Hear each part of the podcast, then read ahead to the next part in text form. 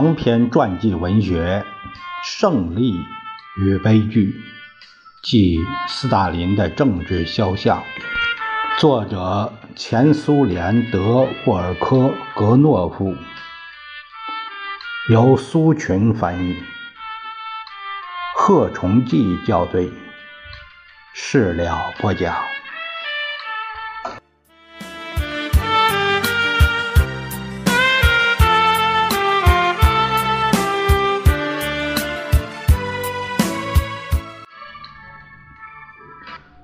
受中央委托，斯大林与其他同志安排列宁转入地下。有一段时期，福伊列宁住在谢雅阿里卢耶夫家中。七月七日，党中央委员会委员在这里召开了会议。出席会议的除列宁、诺根、奥尔中尼启泽。斯塔索瓦等人外，还有斯大林。大家就如何对待当局提出的交付受审的要求进行了争论。众所周知，在这次会议之前，列宁曾经发表声明：如果政府发出逮捕我的命令，而中央执行委员会认可这道命令，我将前往中央执行委员会为我指定的地点儿。去受捕，意见出现了分歧。起初，许多人赞成出庭，条件是中央执行委员会提供某些保证。但李波尔和阿尼西莫夫，呃，这些都是中央执行委员会的委员，孟什维克，他们却表示，他们不能提供任何保证。在报上肆无忌惮地宣布缉捕列宁及其他布尔什维克领导人的情况下，大家很清楚，反动派要对领袖下毒手了。经过长时间的讨论，大家说服了弗拉基米尔·伊里奇，也就是列宁，放弃出庭受审的声明，到彼得格勒城外避一避。斯大林。呃，应该对他给予公正的评价。从一开始就毫不动摇。他以其天生的那种坚毅性，果断地说：“士官生是不会把列宁同志押送到监狱的，他们在途中就会杀害他。应该把列宁同志安全地隐藏起来。”他说这话是有足够根据的，例如。波洛夫采夫在其回忆录中写道：“被派往泰里约基去逮捕列宁的军官曾问过他，怎样把这位先生送来？是完整无缺，还是大卸八块呢？”我笑着回答：“他说，要逮捕的人都常常有逃跑的企图。”保证把列宁送到安全地的任务落到了斯大林的身上。在交给斯大林这项任务时，无疑是考虑了他拥有从事秘密工作的经验，在可靠同志的帮助下，护送列宁出彼得格勒的计划精心设计并制定出来了。在那惊心动魄、社会上充满紧张气氛的日子里，斯大林的个人生活中发生了一件大事：他结识了谢雅阿里卢耶夫的女儿，第二个妻子，比自己年轻二十二岁的纳杰日达。斯大林是从九十年代末他在巴库时认识阿里卢耶夫一家的。顺便说一句，斯大林的女儿斯维特兰娜·阿里路耶娃在《致友人的二十封信》这一书中证实，1903年斯大林曾经救过自己后来的妻子。当时，纳杰日达还是一个两岁的小女孩，在海边失足跌入大海，是他把她救了上来。在纳杰日达·阿里路耶娃看来，这种传说可能颇为浪漫，并充满神秘的色彩。在那个难忘的晚上，娜贾回到家中，看到屋里有许多陌生人，他们详细的向他询问外面的情况。娜贾激动地说：“听说七月起义的发端者不是别人，正是威廉的秘密特务。他们已经乘潜艇逃往德国了，其中罪魁祸首就是列宁。”当得知他那街头传闻中的主人翁就在他家里时，小阿里罗耶娃十分窘迫。聚在屋里的人再次得出结论：奥尔中尼启泽和诺根关于不出庭的建议是正确的。敌人准备对列宁下毒手，大家决定让福伊列宁化妆，然后先把他送到谢斯特罗列茨克，再送往波兰。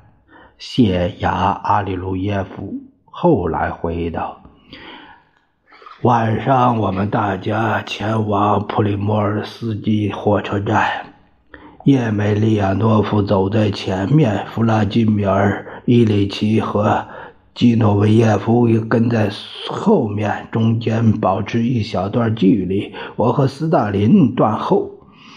火车已经停在那里，三位动身者坐在后面一节车厢。我和斯大林等到火车平安驶离后，按原路返回。谢尔盖·雅克夫列维奇·阿里鲁耶夫的回忆录有误，送行者当中。并没有季诺维耶夫，他本人当时正处于地下状态。除谢雅阿列鲁耶夫以之外，护送化妆了的列宁的还有工人维伊佐夫和约维斯大林。从此以后，斯大林成了列宁同中央的一个联络环节。有充分理由认为，列宁对斯大林。完全信任，给他下达指示，为他出谋划策。例如，第六次党代表大会前夕，斯大林会见了列宁。自然，这些会见没有留下任何速记记录，但是代表大会的所有重要文件都体现了列宁的思想和意志。列宁感到欣慰的是，与会代表们。代表了近二十四万党员，在四个月内，党壮大了两倍。革命领袖认为这一事实对所奉行方针的正确性是个重要证实。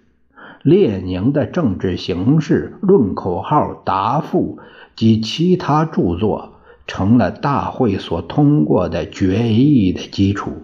代表大会通过专门决议，肯定了关于列宁不出庭的决定的正确性。列宁提出的武装起义的方针被代表大会批准通过。从此以后，斯大林不顾繁忙，经常去阿里路耶夫家。他这个冷酷无情的人，迷恋上了天真无邪的少女，自己未来的妻子。在政治舞台上，他仍不大引人注目。